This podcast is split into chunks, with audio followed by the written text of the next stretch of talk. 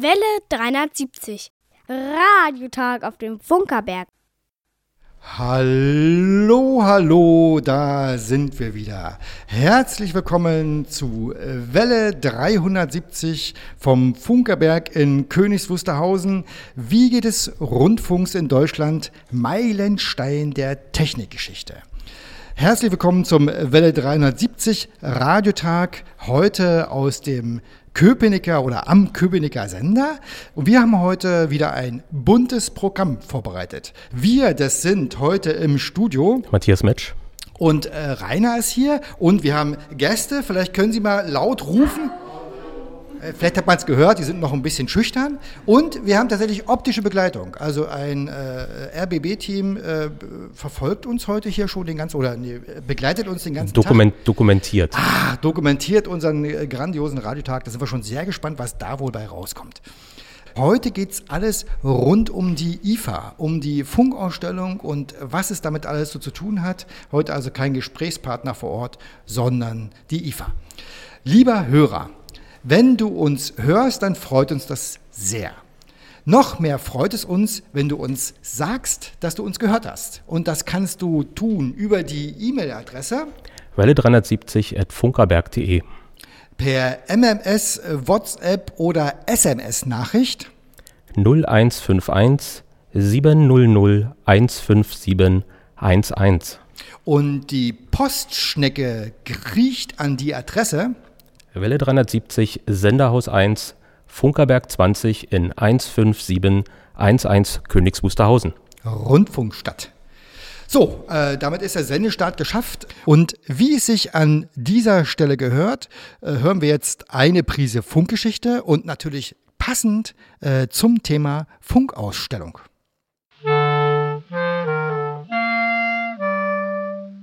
Welle 370.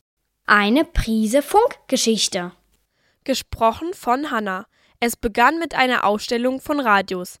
Es wurde die bedeutendste Elektronikfachmesse der Welt. Am 4. Dezember 1924 wurde die große deutsche Funkausstellung eröffnet. Im neu erbauten Haus der Funkindustrie präsentierten 280 Aussteller die neueste Technik der Hörfunkempfänger. Um einen guten Empfang zu gewährleisten, war die Ausstellungshalle ganz aus Holz errichtet. An zehn Messetagen besuchten 170.000 Interessierte die erste Leistungsschau dieser Art in Deutschland. In den kommenden Jahren fand die Funkausstellung alljährlich statt. Die erste Live-Radio-Berichterstattung 1926, die ersten Fernsehsignale 1928, der dynamische Lautsprecher 1931 und das erste Autoradio 1932 verdeutlichten die schnelle Entwicklung der frühen Rundfunkjahre. 1930 eröffnete Albert Einstein die siebte große deutsche Funkausstellung. In seiner live übertragenen Rede erinnerte er an die Pioniere der Funktechnik und wies auf den demokratischen Charakter des Rundfunks hin. Die Rede ist in Teilen noch heute als Tonaufzeichnung erhalten. Im Jahr 1935 brennt das Haus der Elektronikindustrie vollständig nieder. Die zwölfte große deutsche Funkausstellung findet ungeachtet dessen statt und präsentiert zahlreiche neue Radios. Die ersten Magnettongeräte und Fernseher mit 180 Zeilen Bildschirmauflösung. In den Jahren 1940 bis 1949 pausierte der Messebetrieb. 1950 wurde in Düsseldorf die 17. Deutsche Funkausstellung eröffnet. Zu dieser Zeit war der neu entstehende UKW-Hörfunk das bestimmende Thema. In den nächsten Jahren fand die Funkausstellung abwechselnd in Düsseldorf, Frankfurt am Main, Berlin und Stuttgart statt, um 1971 als internationale Funkausstellung wieder dauerhaft auf das Berliner Messegelände zurückzukehren. Mit dieser neuen internationalen Ausrichtung begann eine neue Ära der Elektronikmesse. Sie wird zunehmend zur Leistungsschau des sich globalisierenden Konsumgütermarktes. Anfangs noch zögerlich, steigen die Ausstellungszahlen in den 1990er Jahren kräftig an. In dieser Zeit kommt die Funkausstellung einer Materialschlacht gleich. Die Aussteller buhlen mit skurrilen Gewinnspielen, kleinen und großen Geschenken und Unmassen an Werbung um die Aufmerksamkeit der Messebesucher. Gleichzeitig ist die Funkausstellung immer auch eine Ordermesse für den Handel. Dieser bekommt einen neuen Schub, als 2008 erstmalig auch Haushalts- und Küchengeräte ausgestellt werden. Die weiße Ware ist bei den IFA-Experten anfangs umstritten, stellt sich in den kommenden Jahren aber als Anziehungspunkt heraus. Gleichzeitig erhöht der 2006 eingeführte jährliche Ausstellungsrhythmus den Innovationsdruck auf alle Branchen. So fördert die IFA als weltweit führende Messe auch die Zusammenarbeit zwischen den Herstellern. So manche auf der IFA vorgestellte Technikneuheit ist heute Geschichte. Die 1963 vorgestellte Audiokassette, der Videorekorder 1971, die VHS-Kassette 1977, der Taschenfernseher 1985, das Tamagotchi 1990 oder die 1991 präsentierte Minidisc sind heute weitgehend unbekannt. Der Rundfunkempfänger ist auf der IFA ein Thema von vielen. An sechs Messetagen kommen 235.000 Besucher und aus den Materialschlachten sind auf die Produkte fokussierte, mitunter witzig innovative Präsentationen geworden. Vier Jahre nach dem Rundfunk aus Königs Wusterhausen wird auch die Funkausstellung 100 Jahre alt. Das sollten wir feiern.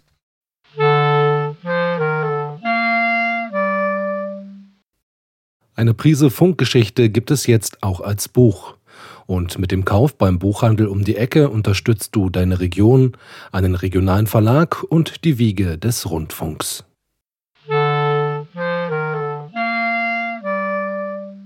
Welle 370. Radiotag auf dem Funkerberg. Herbstzeit ist IFA-Zeit. In Zeiten von Abstandsregeln und Hygienebestimmungen ist eine solche Veranstaltung keine Selbstverständlichkeit. In den letzten Jahren bist du, Rainer, jedes Jahr als IFA-Reporter unterwegs gewesen. Auch in diesem Jahr warst du vor Ort. Wie fühlt es sich an, die IFA 2020? Was ich sagen kann, sie war auf alle Fälle spannend, die IFA, äh, weil ähm, um vor Ort zu sein, musste man sich schon im Vorfeld anmelden, äh, sowohl als Fachbesucher als auch als Pressevertreter. Uns wurde informiert schon vorab mit, dass es einen virtuellen Teil gibt und einen Teil in Präsenz. Und eigentlich weiß, wusste keiner so richtig, wie das passieren wird. Und erst bei der Einlasskontrolle ist so richtig bewusst geworden, äh, was da eigentlich abgeht. Ich habe da mal einen Ton mitgebracht. Sehr geehrte Damen und Herren, wir heißen Sie herzlich willkommen bei der IFA 2020 Global Press Conference. Wir bitten Sie, eine Maske in dem Raum zu tragen. Halten Sie bitte eine Distanz von 1,50 Meter und bleiben Sie gesund. Und dann ging's wirklich los. Also richtig so mit IFA, mit Pressekonferenz und mit vor Ort und mit Menschen äh, vor Ort. Und es war wirklich irgendwie so eine ganz außergewöhnliche Atmosphäre. Äh, und wir haben die Gelegenheit mal genutzt und haben also äh, mit dem Direktor der IFA gesprochen. Und äh, da hören wir jetzt mal rein. IFA-Reporter Rainer Sucko und ich spreche mit Dirk Koslowski, dem Direktor der IFA. IFA 2020. Alles ist anders. Wie fühlt es sich an? Ja, es, es fühlt sich auch für uns sehr, sehr seltsam an. Ähm, fängt damit an, dass wir, dass wir auch selber intern nicht mehr über eine IFA 2020 reden, sondern äh, wir ganz bewusst von Anfang an gesagt haben, wir machen eine Sonderausgabe, eine sogenannte Special Edition, um damit schon sehr früh klarzumachen, was Dimensionierung angeht, was Publikum angeht, was die, das bunte Treiben, die Energie, die Dynamik angeht einer normalen IFA, das wird in diesem Jahr alles nicht so stattfinden. Jetzt ist der erste Tag vorbei. Welches erste Resümee kann man ziehen? Insbesondere die internationalen Medien, mit denen wir gestern sprechen konnten, auch intensiv sprechen konnten, sind sehr überrascht und begeistert, dass man es sich getraut hat, unter diesen Rahmenbedingungen, unter diesen Umständen eine Messe zu organisieren. Und äh, wir haben sehr viele sehr positive und erfreute Kommentare auch äh, per Mail an die Hand bekommen, dass man froh ist, hier in, mit Abständen, mit äh, gefühlter Sicherheit auch unterwegs zu sein und auch sieht, dass wir es ernst meinen mit dem Social Distancing und auch mit den Hygienemaßnahmen und trotzdem seiner Arbeit nachkommen kann. Nämlich hier Produkte als auch neue Präsentationen von Innovationen und Technologien sieht, mit denen man dann arbeiten kann und die man auch in die Breite tragen kann. Wenn man mit Menschen redet, dann sagen die, ach IFA, da gibt es äh, nichts mehr, was noch innovativ ist. Hm. Das stimmt bei Weitem nicht, weil wenn ich auch auf dieser jetzigen Veranstaltung auf die IFA Next gucke, dann sehe ich da hoch innovative Produkteentwicklungen. Mhm. Mhm. Ist nicht genau das das Format der Zukunft einer IFA? Ähm, deswegen gehört es auch zur IFA und äh, Sie werden sich sicherlich erinnern, äh, vor zwei Jahren genau haben wir deshalb diesen Bereich aus der IFA gelöst, haben ihnen eine eigene Sichtbarkeit verschafft mit dem Thema IFA Next, mit den eigenen Bühnen, mit dem eigenen Setting in der Halle 26 bis dato. äh, und werden das jetzt natürlich auch verstärken, weiterführen, weil wir natürlich sehen, dieses kreative Potenzial, das aus Forschungsinstituten, aus Start-ups, aber auch aus führenden IT-Unternehmen heraus erwächst und in der Interaktion zwischen diesen Protagonisten, da können wir ganz viel mitnehmen und da möchten wir gern als Beschleuniger tätig sein und das, das können wir leisten als Messe. Ausblick 2021. Mhm. Was werden wir hier erleben? Ja, ähm, ich bin sehr dankbar für die Frage, denn alles das, was wir hier machen, machen wir nur aus einer Motivation heraus, nämlich um 2021 hoffentlich wieder eine starke, eine große, eine markenstarke und vielfältige IFA hier auf die Beine zu stellen mit dem Besuch von Konsumenten. Das ist unser ganz großes Ziel. Das ist die Motivation, die uns hier antreibt. Und das ist auch der Grund, weshalb wir investiert haben in diesem Jahr in diese Veranstaltung. Denn Sie können sich vorstellen, mit den riesen Bühnen, die wir hier aufgebaut haben, mit dem Umfeld auch im CityCube, äh, im IFA Next und der Shift Mobility, wir schaffen hier eine Atmosphäre, um deutlich zu machen gegenüber unseren internationalen Partnern und den Medien, dass wir ein verlässlicher Partner über die Jahre sind und auch bleiben wollen. Und äh, da werden wir darüber berichten, weil das ist wirklich, finde ich, äh, eine spannende Entwicklung, die wir da sehen. Vielen Dank. Danke. Normalerweise findet die IFA in 27 Hallen auf dem gesamten Messegelände statt. Wie viel Platz nahm die IFA in diesem Jahr ein?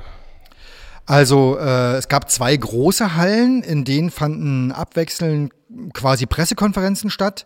Äh, es gab eine Halle, in der eine richtige IFA-Präsentation war, also mit Messeständen und so richtig IFA-Flair. Da waren dann Firmen wie der Handyhersteller oder wie der Hörgerätespezialist oder wie Netzwerkausrüster.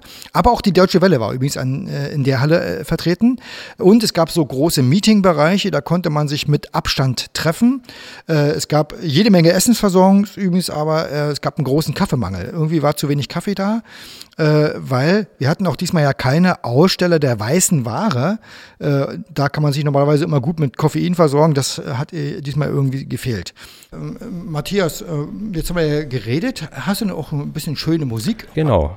Unser erster Titel ist Any Doll mit Hand on My Heart. Und heute kann ich sagen, Band ab. It's just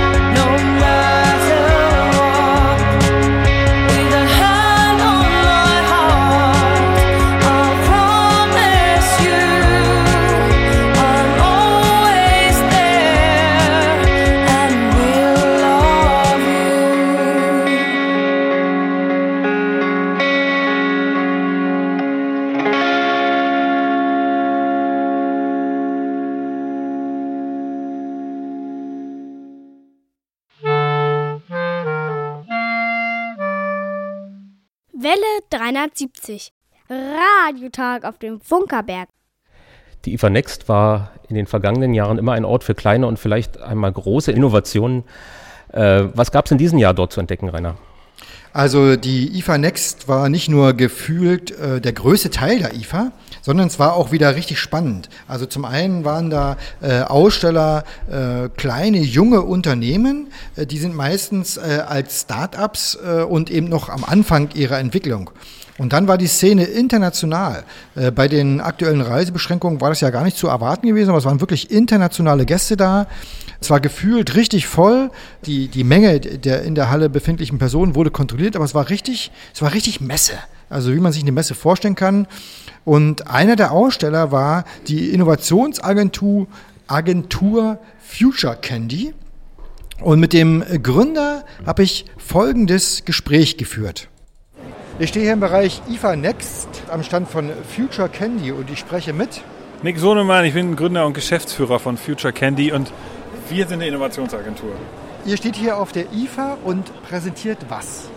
Wir sind äh, hier mit einem großen Stand, das sogenannte Future Candy Land, und wir haben ganz viele Startups aus dem Bereich äh, Mobility und die zeigen ihre Innovationen von Cargo Bikes, e-, Elektroscootern, natürlich auch Virtual Travel ist dabei mit VR-Brillen.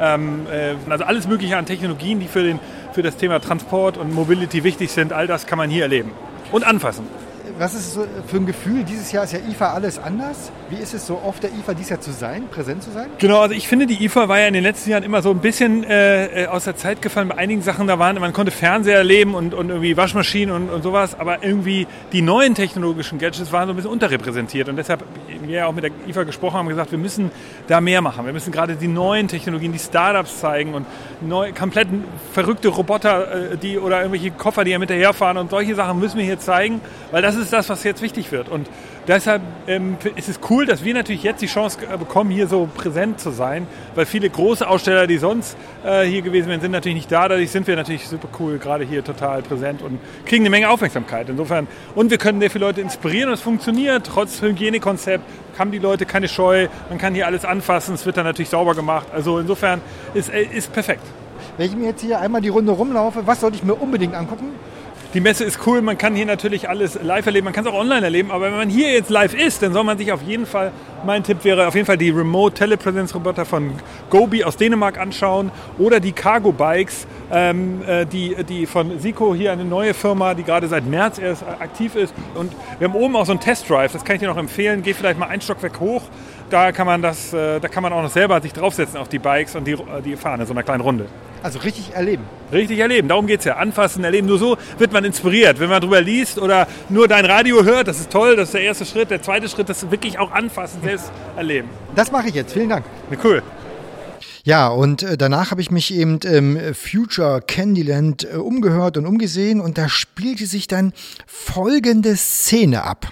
Ich werde von, ich werde von einem Koffer verfolgt. Ein Koffer, der sich meine Hose gemerkt hat und jetzt mit einmal mir hinterherläuft und offensichtlich zielstrebig. Also ich drehe mal eine Kurve, eine enge Kurve. Er bleibt stehen, wenn ich stehen bleibe. Er fährt los, wenn ich loslaufe. Also faszinierend.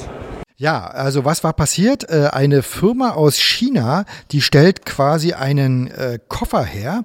dieser Koffer äh, merkt sich auf Knopfdruck sozusagen die Farbe zum Beispiel der Hose.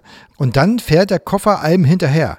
Also das mag jetzt äh, auf langen Wegen äh, im Flughafen oder wie auch immer erfolgreich sein. Ob es einen Markt dafür gibt, ist mir unklar. Aber es war auf alle Fälle durchaus innovativ. Und um Innovation und Entwicklung ging es auch auf der Bühne der IFA Next? Ja, und das war eigentlich ein total hochinteressanter zweiter Teil der IFA.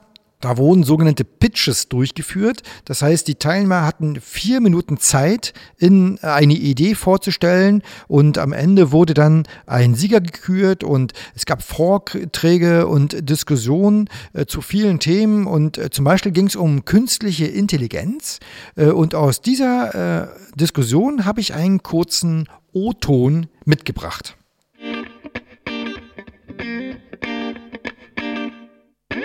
Was, glaube ich, viele in der Politik und von den Entscheidern nicht wissen, ist, die KI-Forschung ist ja eine sehr offene Forschung. Das heißt, viel, was hier erforscht wird, ist im gleichen Moment, wo es erforscht worden ist, dann allen zur Verfügung stehen. Das ist ein bisschen die Ethik dahinter, das ist eine Hackerkultur. Und da hat man natürlich, wenn man KI-Forschung macht, ist man gewisserweise tut man das Wissen rausgeben, wenn man nicht gleichzeitig genug Förderung in den Startups hat. Dann nehmen sich das alle Firmen weltweit und bauen dann die ihre Use Cases drauf. Und es ist dringend erforderlich, dass man da mehr macht. Ähm, sehe ich ganz an den Standorten, äh, Karlsruhe, Tübingen ist schon gefallen. Es gibt schon ganz viele KI-Papers, da kam das erste Paper aus Deutschland und die ersten Startups waren dann aber schon nicht mehr von dort. Die KI-Förderung ist gut, aber man muss noch wesentlich mehr dafür machen, dass die Firmen was kriegen.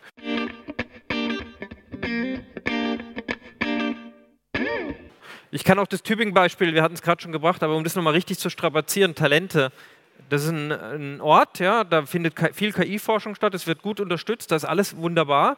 Ähm, die Talente ähm, wollen auch nicht aus Tübingen weg, sie finden Tübingen toll, also was macht Amazon? Die stellen dort einen Standort hin mhm. weil ihnen die KI-Talente so wichtig sind, dass sie dann die entsprechend abgreifen. Und ich glaube, da müssen wir halt auch ganz klar die Botschaft immer wieder rausbringen, um diese Talente muss man ganz massiv kämpfen.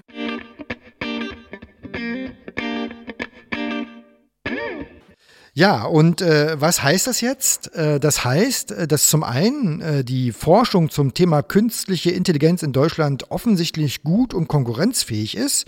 Wenn es dann aber an die Umsetzung als Produkt, als Geschäft geht, dann sind die großen internationalen Player einfach besser. Und äh, solche Diskussionen äh, auf der IFA Next helfen, das äh, durchaus zu begreifen. Mir persönlich war es vorher nicht klar. Äh, und ich hoffe wirklich, dass es äh, auch bedingt, dass es vielleicht durch diese Öffentlichkeit besser wird. Ähm, Matthias, äh, jetzt haben wir ja geredet. Hast du noch auch ein bisschen schöne Musik? Genau so ist es. Und wir hören jetzt Jonathan Colton, Re Your Brains. Hey Tom, it's Bob from the office down the hall. Good to see you, buddy. How have you been? Things have been okay for me, except that I'm a zombie now. I really wish you'd let us in. I think I speak for all of us when I say I understand why you folks might hesitate to submit to our demands here's an FYI. You're all gonna die screaming. All we wanna do is eat your brains. We're not unreasonable. I mean, no one's gonna eat your eyes. All we wanna do is eat your brains. We're at an impasse here. Maybe we should compromise open up the doors. We'll all come inside and eat your brains.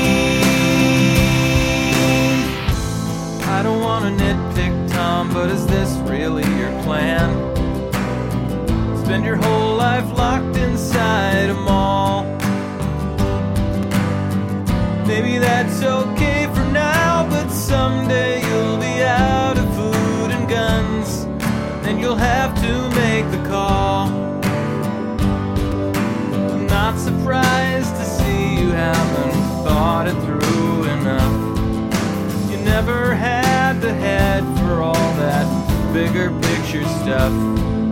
But Tom, that's what I do, and I plan on eating you slowly. All we wanna do is eat your brains. We're not unreasonable. I mean, no one's gonna eat your eyes. All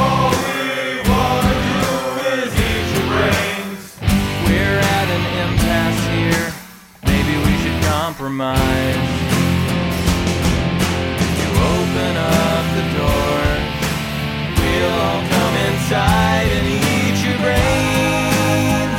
I'd like to help you, Tom, in any way I can. I sure appreciate the way you're working with me. I'm not a monster, Tom. Well, technically I am. I guess I am.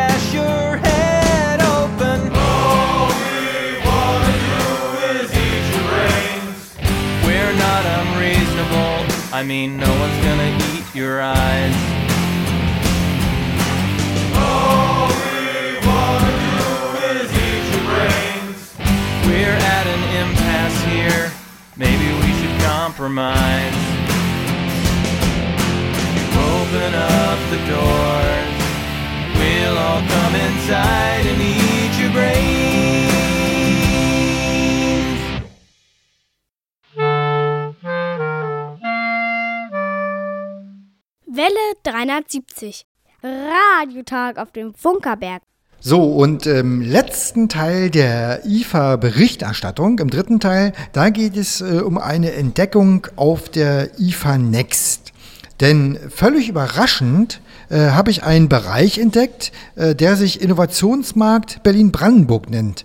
Und was es damit auf sich hat, äh, das habe ich mal in einer kleinen Sound-Collage zusammengefasst.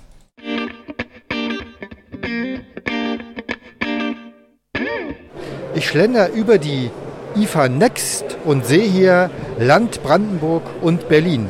The German Capital Region. Äh, Ich spreche hier mit. Mein Name ist Andreas Hadjiannis, TU Berlin Science Marketing. Wir sind eine hundertprozentige Tochter der TU Berlin und organisieren seit vielen Jahren den Gemeinschaftsstand Berlin-Brandenburg auf der IFA. Und wie kommt es, dass auch gerade in diesem Jahr dieser Stand hier auf der IFA vertreten ist? Also die Entscheidung, ähm, einen Gemeinschaftsstand auf der IFA zu organisieren, war schon vor Corona getroffen.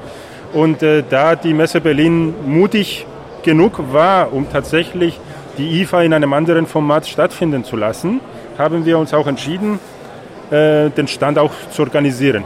Wir ähm, kommen aus der Wissenschaft und äh, wir haben den Gemeinschaftsstand hier Innovationsmarkt Berlin-Brandenburg genannt, weil äh, hier sind sehr viele Startups, die aus der Berliner und Brandenburger Wissenschaft kommen, sprich aus den Unis.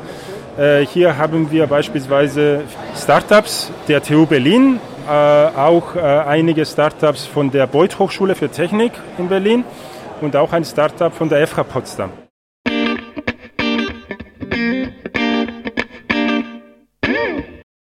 Auf Empfehlung bin ich bei Hegel gelandet und hier geht es darum, Flüssigkeiten zu erwärmen. Richtig. Auf eine ganz besondere Art und Weise. Was macht es äh, diese Idee aus? Nun, wir haben eine einzigartige Technologie, die es erlaubt, Flüssigkeiten direkt im Gefäß zu erhitzen. Das heißt, ich fülle das ein, was ich brauche, und zwar so viel, wie ich brauche. Nicht einen ganzen Wasserkocher, wie man es kennt, sondern wirklich eine Tasse Wasser oder Tasse Milch. Und die wird ganz effizient auf die bestimmte Temperatur gebracht, die man braucht. Man kann eine Keramikkanne nehmen für die Familie, man kann eine Plastik- oder Papiertasse nehmen und einen Becher und es funktioniert mit allen Gefäßen. Das Entscheidende ist, dass es direkt im Gefäß. Das ist der Vorteil, genau. Man Okay. hat kein Plastik, kein Kalk, der sich Ja, abbildet, genau. sondern das ist meine Tasse. Okay. Und genau. Wie funktioniert's? Technisch? So, so einfach wie möglich, wie immer. Ja, wir haben ähm, zwei Komponenten. Wir haben eine Basisstation mit Induktion, das funktioniert wie ein kleiner Herd. Und dann haben wir unseren Zauberstab, den muss man in die Flüssigkeit eintauchen. Ein Zauberstab. Das ist ein Zauberstab, induktiver Zauberstab. Okay. Macht auch wirklich Wunder, weil es gibt nichts anderes auf der Welt, was das macht, was wir können. Da ist eine kleine Scheibe dran, die wird erhitzt, ist auch das Einzige, was wir aktiv erhitzen. Das ist also beim Induktionsherd wäre das der große Topf und wir haben eine kleine Heizscheibe. Die geht in die Tasse rein. Dann kann man sich das so vorstellen, dass ihr quasi äh, eine Frequenz aussendet, die so resonant zu dem kleinen. Absolut richtig, so funktioniert Induktion. Genau Ah. so ist es. Genau. Gut, also es geht auch hier um Frequenzen, das ist doch schon mal sehr schön. Richtig. Ich habe gesprochen mit Wachtank. Von? Von Hietl. Ich bin der Geschäftsführer und Mitgründer von Hietl. Wunderbar, also das äh, gucke ich mir jetzt mal an. Vielen Dank.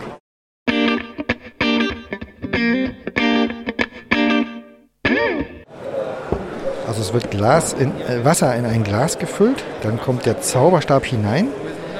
Der Becher steht einfach so auf der Arbeitsplatte und dann passiert das Wunder, es fängt an zu kochen.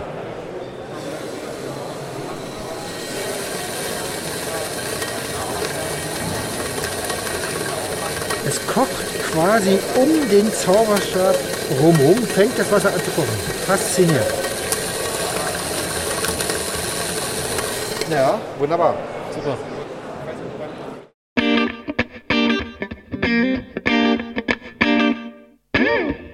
Gab es denn auch etwas zur Geschichte der Funkausstellung Passendes? Ja, also so viel zum Suchen gab es ja nicht. Äh, Die verschiedenen Stellen waren ja klein. Und trotzdem habe ich was gefunden, was wirklich richtig sozusagen Geschichte und Tradition Funkausstellung ist. Und da würde ich sagen, hören wir mal rein, was es wohl sein könnte. Ich gehe über die Mini-IFA und habe es gefunden. Das Radio auf der IFA. Ein Kofferradio großes Gerät mit einem Farbdisplay, äh, mehreren Funktionstasten und Einstellrädern. Der Empfänger auf der IFA. Und darüber spreche ich mit. Lars Grote von JVC Kenwood. Also ich äh, sehe hier vor mir einen Kenwood CRST 100S. Was hat es mit dem Gerät auf sich? Naja, es ist eben ein Smart Radio, das heißt, es kann eben konventionell Radio über UKW empfangen, über Antenne, aber eben auch das neue Digitalradio DAB Plus oder auch Internetradio. Das heißt, ich habe eigentlich alle digitalen Empfangswege, die ich heute brauche, in einem Gerät. Ich kann dann auch über Bluetooth zum Beispiel Audio streamen, kann also auch die Verbindung zum Handy herstellen. Für uns kommt es ja immer darauf an, dass es gut klingt. Wie sieht es denn mit dem Klang des Gerätes aus? Naja gut, dafür steht natürlich auch die Tradition der Firma Kenwood, ist ja ein, sage ich mal, alteingesessener Audiohersteller und wir haben eben sehr viel Aufwand, sehr viel Arbeit reingelegt in diese kleine, kompakte Kiste einen ordentlichen Klang reinzubringen. Wir arbeiten hier mit äh, 2x10 Watt Verstärker, äh, mit ähm, Bassreflex Lautsprechersystemen und das sorgt dann eben dafür, dass wir einen ordentlichen Klang haben, vor allen Dingen, dass es so im unteren Bereich, dass da eben auch noch ordentlich Sound ist. Die IFA, die ist ja ganz neu. Also Ja. was war denn eigentlich der Anlass zu sagen, okay, wir gehen auf die IFA? Naja gut, bei uns war es eben die Entscheidung, wir haben, sage ich mal, zwei, drei tatsächlich interessante Neuheiten und wir haben gesagt, okay, selbst wenn es keine Endkundenveranstaltung ist, aber die Medien kommen, die Presse kommt und das ist für uns eigentlich eine gute Chance, unsere Neuheiten hier zu zeigen und es ist heute auch richtig gut angelaufen. Ganz oft ist es so, dass Geräte dann ja auf der Messe vorgestellt werden und ich warte dann noch zwei Jahre, bis es im Handel ist. Wie sieht es hier mit dem Kennwort aus? Nein, das ist äh, ganz brandaktuell. Das heißt, äh, wir haben die ersten Geräte bereits ausgeliefert, kleine Stückzahlen und spätestens so ab Mitte September ist das CRST 100 dann auch überall im Handel erhältlich. Und äh, ich würde sagen, ich höre mir das jetzt mal an.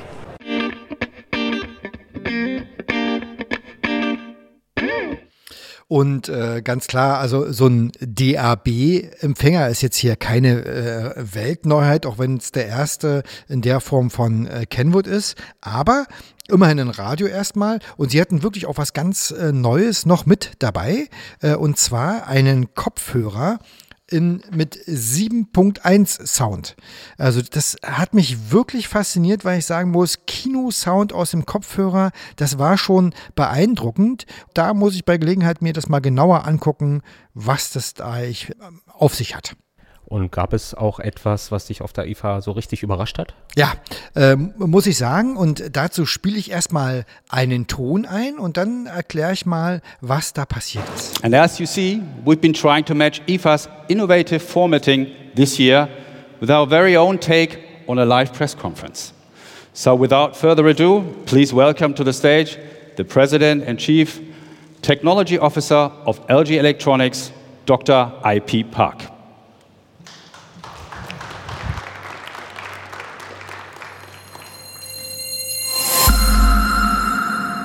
Thank you for your kind introduction and Guten Morgen Berlin. Welcome once again to this very special LG press conference. Now, I don't think you need me to tell you just how special the current circumstances are for our meeting this morning. Ja, also, was war da passiert? Man muss sich eine riesige Halle vorstellen, eine richtig große Messehalle. In der Messehalle war eine Bühne aufgebaut äh, und auf der Bühne stand eine schwarze Kiste rum. Äh, vorher der erste Sprecher, den wir gehört haben, kündigte also den Herrn Pack an und dann äh, kam der irgendwie und ich konnte auf den ersten Blick nicht erkennen, äh, was das jetzt eigentlich ist und dachte, warum steht er da in der Box? Und bin ein bisschen dichter rangegangen und dann habe ich äh, festgestellt, dass es ein Hologramm war. Das heißt also, die haben äh, ein Hologramm abgespielt von dem CEO äh, von LG und das war absolut faszinierend, weil man konnte sozusagen so aus einer Entfernung von 5, 6, 7 Metern konnte man nicht auflösen, okay, ist der jetzt live da oder aber äh, ist der eingespielt. Und das war wirklich absolut faszinierend. Ich ärgere mich so heute immer noch ein bisschen, äh, dass ich äh, kein Video davon gemacht habe, weil das war wirklich eine, das war wirklich eine total fantastische Situation. Und da merkt man übrigens auch die Berichterstattungsunterschiede zwischen denjenigen, die vor Ort in Präsenz live dabei waren und denjenigen, die es nur online gesehen haben. Weil die, die dabei waren, die schreiben alle von dem Hologramm. Und diejenigen, die es nur online gesehen haben, die sagen eben, dass der CEO eingespielt war äh, und haben das eben nicht miterlebt, dieses äh, Hologramm. Und daran erkennt man sozusagen, welcher Reporter war vor Ort äh, und welcher war es eben nicht. Und das war, äh, also es war wirklich eine spannende Erklärung, äh, Quatsch, eine spannende Situation. Und damit sind wir eigentlich äh, am IFA-Berichtsende angekommen. Äh, und äh, also mir hat es sehr viel Spaß gemacht auf der IFA, auch wenn es klein war, auch wenn es kurz war. Aber die IFA, die Messe hat gezeigt, sie ist innovativ und passt sich auch unterschiedlichen Situationen an. Und ich freue mich wirklich auf ein nächstes Jahr, vielleicht wieder eine richtige IFA. Und ich muss sagen, auf äh, das Hologramm, da bin ich etwas neidisch. Also das hätte ich wirklich ganz gern selber auch gesehen. Ja, vielleicht im nächsten Jahr. Weiter geht's mit Musik. Wir hören jetzt Jonathan Mann I won't look it down.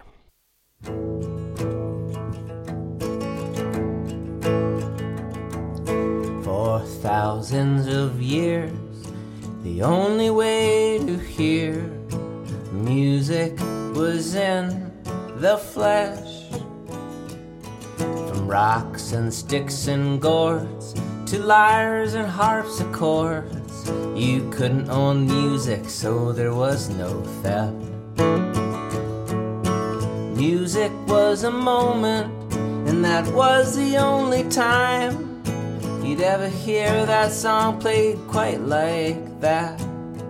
Oh, for thousands of years, the music go in your ears, and the memory of the sound was all that was left. But clever humans, you just couldn't take it. You had to go and make it more complicated with your acetate, with your magnetic tape, with your lasers and ones and zeros. You just couldn't wait to lock it down, lock it down, copy right into the ground, box it up and conceal it where nobody can steal it where nobody can feel it.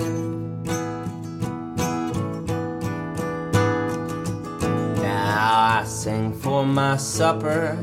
I sing because I love it. And I sing just because I can have fun with it. And I want you to have this song. And if it makes you want to sing along, well, then I want you to take this tune and run with it. I try not to shout, but I do want to be heard. I try to be the best citizen I can be. So when I open up my mouth and the sound comes tumbling out, I capture it only so I can set it free. I don't want to lock it down, won't lock it down. And if you like the sound, it is yours. You can keep it. What I sow, you can reap it. If this somehow piques your interest, well then please be my guest. Take it, change it, make it. It is yours. Don't lock it down, won't lock it down.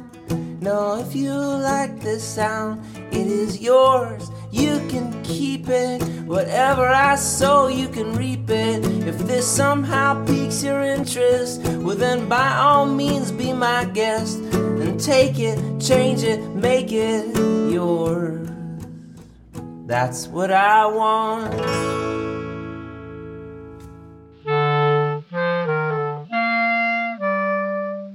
Welle 370. Die Funkerberg-Nachrichten.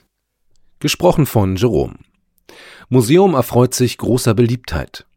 Seit dem 1. August 2020 hat das Museum auf den Funkerberg wieder für Besucher geöffnet und viele nutzen diese Möglichkeit. Ob Technikfans, kleine und große Familien oder Touristen, das Funktechnikmuseum ist ein beliebter Anlaufpunkt der Rundfunkstadt. Als Alternative zu Führungen bietet das Museum derzeitig einen Vortrag über die vier Elemente des Rundfunks an. Gezeigt werden dabei prägende Bereiche des Museums von Weihnachtskonzert und Lichtbogensender bis Stromversorgung und Antennenanlagen. Diese besondere Präsentation kann im Vorfeld des Besuchs gebucht werden und auch die Vorführung des 1000 PS Dieselmotors am letzten Sonntag im Monat bietet das Museum an der Wiege des Rundfunks wieder an. Um der aktuellen Zeit Rechnung zu tragen, sind beim Museumsbesuch einige Besonderheiten zu beachten. Der Besuch ist vorerst nur nach Anmeldung für ein festes Zeitfenster möglich. Die Einlasszeiten sind Dienstag, Donnerstag, Samstag und Sonntag jeweils um 13 und 15 Uhr. Beim Besuch gelten die Abstandsregeln, die Bedeckung von Mund und Nase wird empfohlen. Eine Anmeldung ist telefonisch unter 03375 29 36 01 oder per E-Mail an museum.funkerberg.de möglich.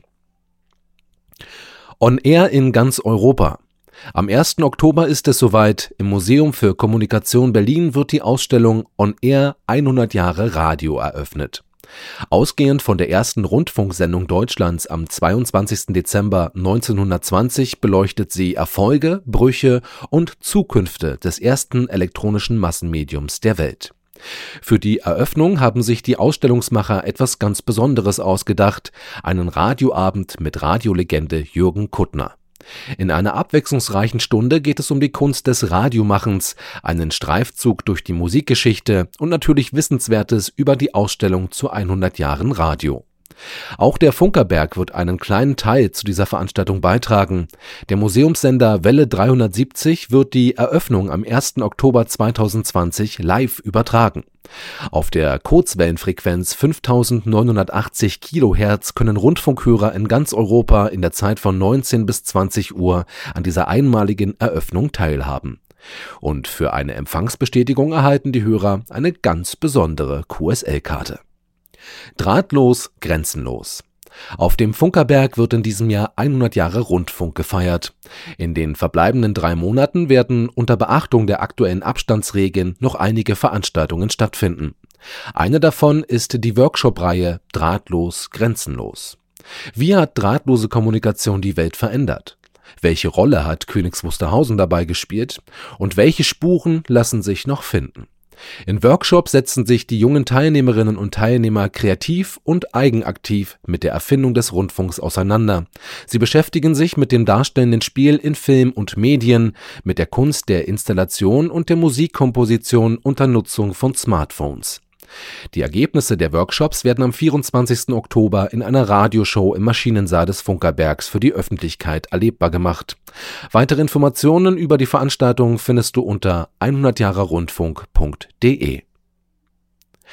Bergfunk Open Air das Bergfunk Open Air ist auf den 6. und 7. August 2021 verschoben worden.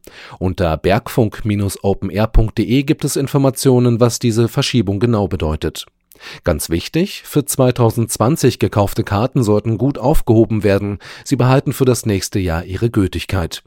Sobald es neue Informationen gibt, hört ihr diese in den Funkerberg-Nachrichten von Welle 370. Das Wetter im Studio sind es 24 Grad.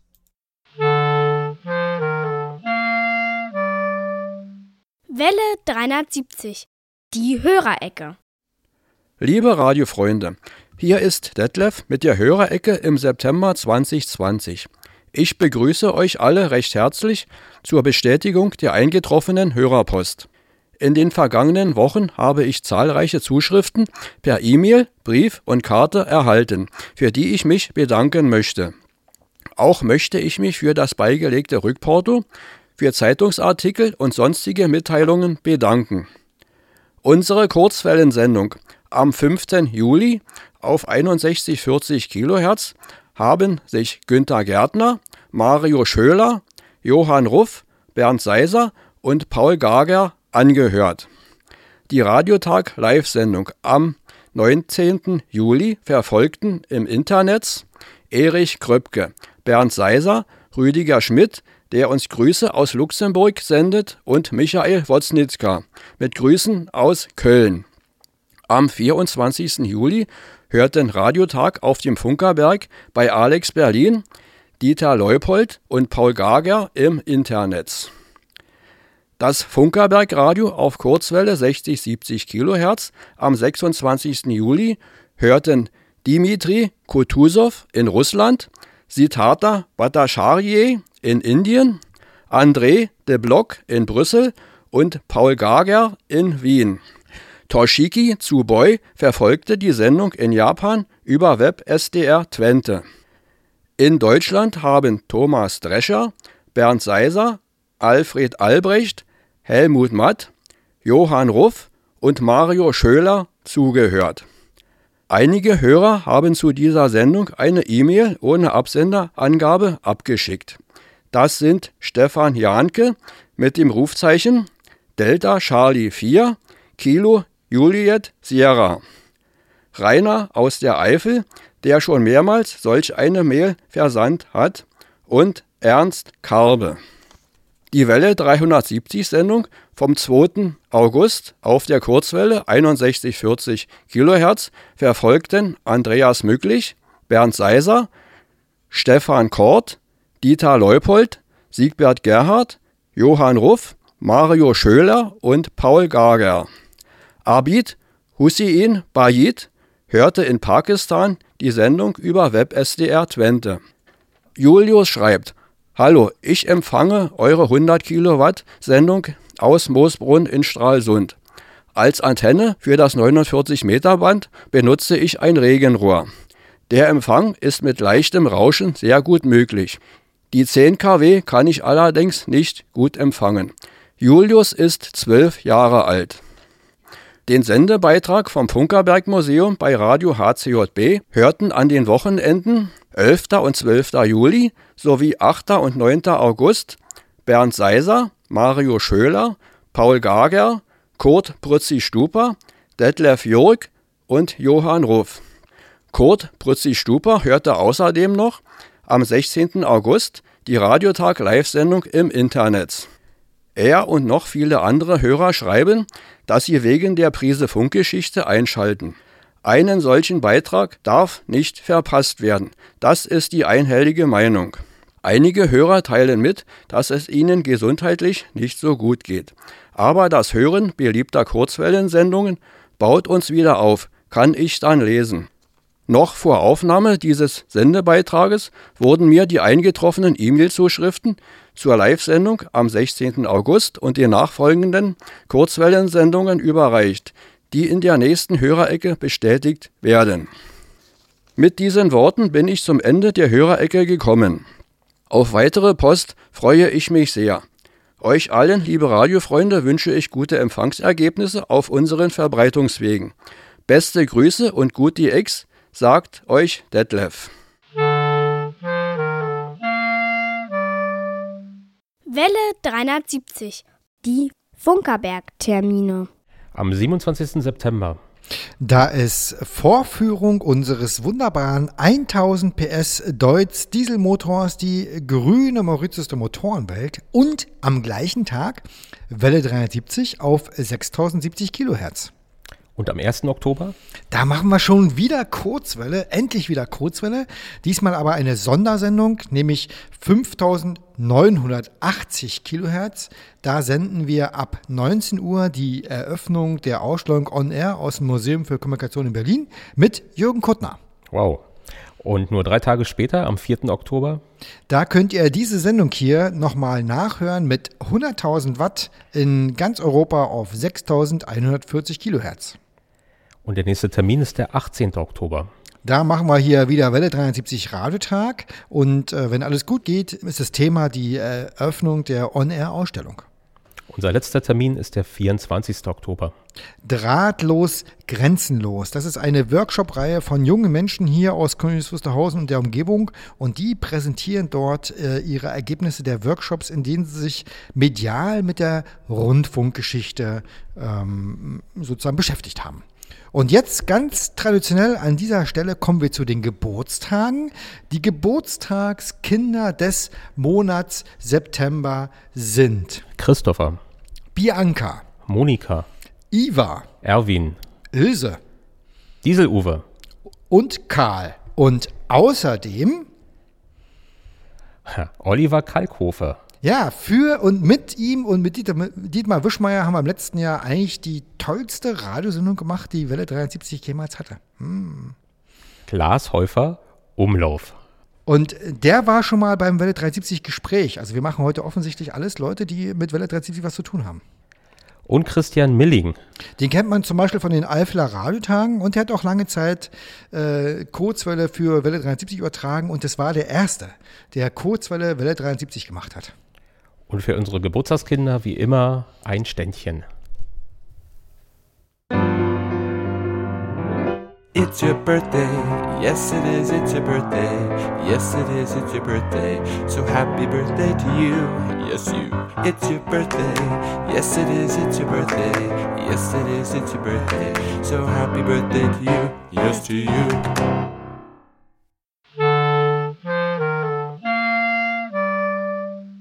Welle 370. Laberei vor drei. Ich kann gar nicht an den Becher klopfen. Ich habe hier. Ich, Stimmt, geht heute gar nicht. Ich kann es ans. Mikrofon klopfen. Also Becher ist da. Dieter, du bist auch da, das ist sehr schön. Dieter, nimm dir mal dieses Mikrofon da in der Mitte. Geht es? Ist es eingeschlossen? Ja, genau. Und wir haben ja heute Gäste quasi auf dem Funkerberg, ganz besondere Gäste, nämlich äh, nicht nur Besucher, sondern wir haben heute den RBB zu Gast, der für das Magazin, äh, das Kulturmagazin, Kulturmagazin, des, ja. des RBB heute hier uns den ganzen Tag begleitet. Äh, Dieter, die waren auch bei dir draußen am Sendewagen. Äh, also was hast du so ein Gefühl, wie werden die wohl über uns berichten? Nur positiv werden sie berichten. Wir haben äh, Ihnen alle en Detail vorgeführt, wie der Sender eingeschaltet wird, wie er abgestimmt wird, wie das kontrolliert wird. Und wir haben natürlich auch noch ein bisschen während der Sendung dort auf dem Sender selber das beobachtet. Also, wenn Sie jetzt nicht infiziert sind von der Sendetechnik, dann hilft nichts mehr. Und, äh, Matthias, wie fandst du das eigentlich so? Naja, doppelte Aufregung, ne? Also einerseits die Aufregung, die sowieso vor einer Live-Sendung immer ist. Und dann wird man hier auch noch gefilmt. Und wir haben ja auch, äh, wenn wir das Fernsehen schon mal zu Gast haben, natürlich auch ein bisschen Technik heute aufgebaut, historische Technik, äh, damit dann sozusagen auch optisch äh, etwas ansprechend ist. Und ja, die mussten wir auch bedienen. Ne? Das, äh, sage ich mal, war eine zusätzliche Hürde, hier gleichzeitig die Regler zu schieben, die Bandmaschine zu bedienen, äh, ins Mikrofon zu sprechen, sich auf seine Texte zu äh, konzentrieren. Das ist schon äh, eine kleine Herausforderung, ja. Und äh, wir haben es ja in der Form das erste Mal heute gemacht und ich muss wirklich feststellen, also ich habe einen Respekt an die Jungs und Mädels, die vor 30, 40 Jahren äh, Radio live gemacht haben, den ganzen Tag, weil das eben äh, doch eine ganz andere Herausforderung ist, wenn man nicht genau weiß, wie lange kommt, ist der nächste Titel, wenn man das alles quasi mechanisch vorbereiten muss, indem es vorher aufgezeichnet wird, aufs Band mit Wechseln und keine Ahnung was. Also da habe ich eher dann doch mehr Respekt vor. Auf der anderen Seite haben damals äh, auch viel mehr Personen Radio gemacht. Ne? Du hattest einen Toningenieur, der das alles unter Kontrolle hatte. Du Wo ist denn hattest, mein Toningenieur? Bist du äh, das? Das bin ich in, Ah, okay. in Persona. Dann äh, Toningenieure, die haben die Bänder aufgelegt und dafür gesorgt, dass alles zum rechten Zeitpunkt äh, auf den Reglern sozusagen aufliegt. Äh, du hattest einen Musikredakteur, du hattest eine Redaktion. im Wo ist denn mein. Musikredakteur? Du hattest Sprecher, wir sind ja irgendwie alles gleichzeitig. Ja, genau, ja, genau. Dein Musikredakteur war ich auch. Gut, wir sind am Ende unseres äh, grandiosen Radiotages angekommen. Wir haben sauber überzogen. Das ist ja auch schon gute Tradition bei uns hier. Dass wir ein bisschen länger machen als eigentlich geplant. Mir hat es echt Spaß gemacht. Es war wirklich eine runde Sendung, also so inhaltlich und ähm, wirklich Musik toll. Äh, vielen Dank, dass du die rausgesucht hast. Matthias, es wirklich war ein Genuss. Äh, ach so, die letzte Frage an den Hörer. Könnt ihr vielleicht mal in eure Hörerberichte schreiben. Wir haben ja im letzten Soundcloud-Beitrag versehentlich die Musik drin gelassen und haben da sehr viel positives Feedback für erhalten. Äh, liebe Hörer, schreibt doch mal, ob ihr vielleicht zukünftig nochmal die Musik auch im Podcast nachhören wollt. Äh, das würde mich mal interessieren. Ja. Haben wir eigentlich schon gesagt, wann der RBB-Beitrag ausgestrahlt wird? Wissen wir überhaupt nicht. Wann wird denn der überhaupt ausgestrahlt? Welchen? Ja, Sonnabend. Guck doch einfach jeden Sonnabend 18.30 Uhr immer da rein und dann. Ach. Genau, das Kulturmagazin im RBB Fernsehen. genau, ja, super. Okay, wir sind am Ende der Sendung angekommen. Mir hat es echt Spaß gemacht. Ich würde sagen, wir beenden die Sendung mit äh, einer schönen Musik. Und vorher müssen wir noch zwei Dinge machen. Äh, Dieter muss noch was ansagen. Vergessen Sie nicht, Ihre Antenne zu erden. Okay, und jetzt sagen wir Tschüss. Tschüss. Und was kommt für Musik? Pandoras Box mit Golden Spoon.